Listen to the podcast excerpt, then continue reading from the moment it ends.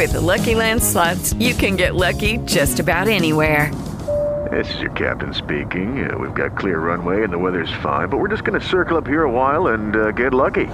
No, no, nothing like that. It's just these cash prizes add up quick. So I suggest you sit back, keep your tray table upright, and start getting lucky.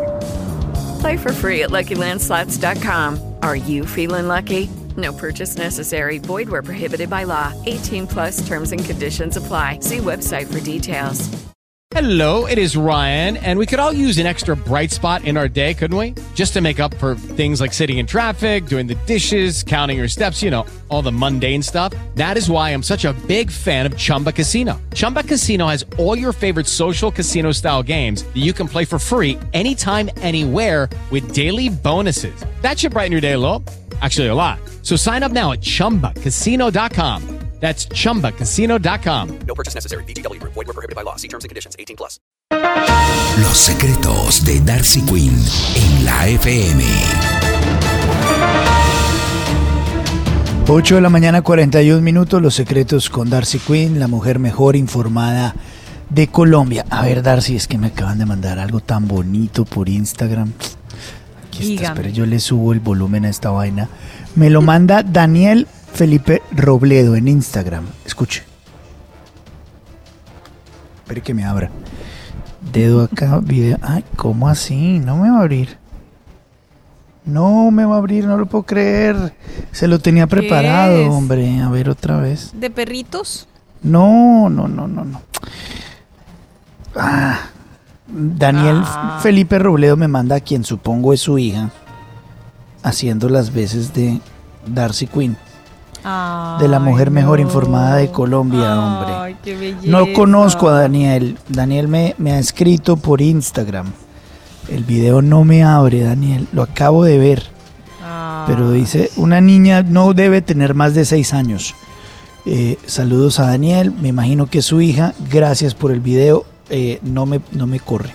No me Pero corre. cuéntenos de qué se trataba. Para no No, pues es la niña se diciendo lo que, ella es, perdió. Diciendo que ella es Ella es la Darcy mejor- Quinn, la mujer la mejor informada de Colombia. Perfecto. Daniel, gracias a ti y a tu familia. 8 de la mañana, 42 minutos. Eh, Darcy, ¿anda decepcionado el Contralor? ¿Por qué?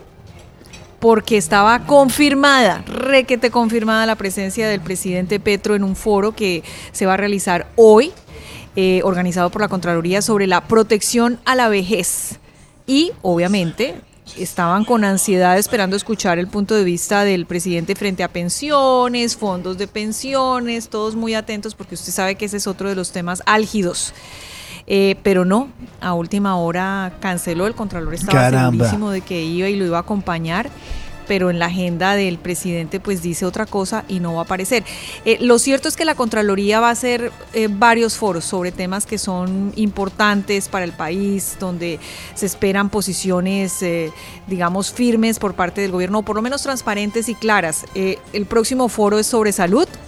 Y después también viene un foro sobre seguridad energética. El contralor eh, Carlos Hernán Rodríguez espera que el presidente Petro le pueda acompañar en estas próximas oportunidades, porque como le digo, muy importante escuchar la posición Por del gobierno. El presidente tiene otra agenda que, eh, por ejemplo, a las 10 de la mañana tiene la Comisión Interamericana de Derechos Humanos, luego tiene la inauguración de un parque solar en Huila y después va a estar en Bugalagrande, Valle del Cauca, en la inauguración de una nueva línea de producción Milo, dice dentro de la agenda del primer mandatario. Entonces, pues sí, tenía una agenda bastante ocupada. Qué vaina.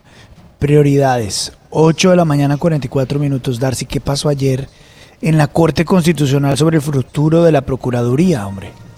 La discusión empezó, continúa en la próxima semana, pero el debate estuvo duro y agitado entre las dos tesis. Eh, ninguna tuvo la mayoría y no tuvo la mayoría la ponente, la doctora Cristina Pardo, que dice que hay que tumbar la reforma al Código Penal de la Procuraduría, eh, que digamos le daba posibilidades a ellos de tomar acciones contra funcionarios de elección popular, suspenderlos, destituirlos, pero eh, obviamente, digamos, esa es una de las posiciones. La otra posición es, eso está dentro de la Constitución y la Procuraduría debe tener la posibilidad de hacerlo y de sancionar a los funcionarios de elección popular. Son esas dos tesis que se están enfrentando eh, había un impedimento de Juan Carlos Cortés, hoy magistrado, pero que fue viceprocurador y fue uno de los que estuvo en todo ese tema de la reforma con Fernando Carrillo, pero no le aceptaron el impedimento, lo metieron en la discusión y ahí están. Están, como le decía, ninguno de los dos posiciones todavía con las mayorías. La otra semana continúan y todo el mundo pues atento porque, como le digo, es el futuro de la Procuraduría. ¿Queda sirviendo para nada o sigue teniendo, Sí. digamos, un poder e importancia dentro del país? Son las 8.45, Darcy. ¿Y qué está pasando con la vía Bogotá-Girardot que está, hombre, abandonada, me dicen? Pues los que viajaron en este fin de año y tomaron toda esa eh, autopista o esa avenida hasta el eje cafetero o hasta el mismo Cali o más allá, se dieron cuenta que la vía, eh, el tramo Bogotá-Girardoso estaba terrible. Y ahí es donde todo el mundo... ¿A usted le tocó, doctor eh, Quijano? Oiga, sabe Luis Carlos, es que el tema del túnel de la línea, acordémonos que el túnel de la línea hoy es el más largo de América Latina, pero es en un solo sentido, solamente es de venida, es Sí. decir, de Armenia hacia Ibagué.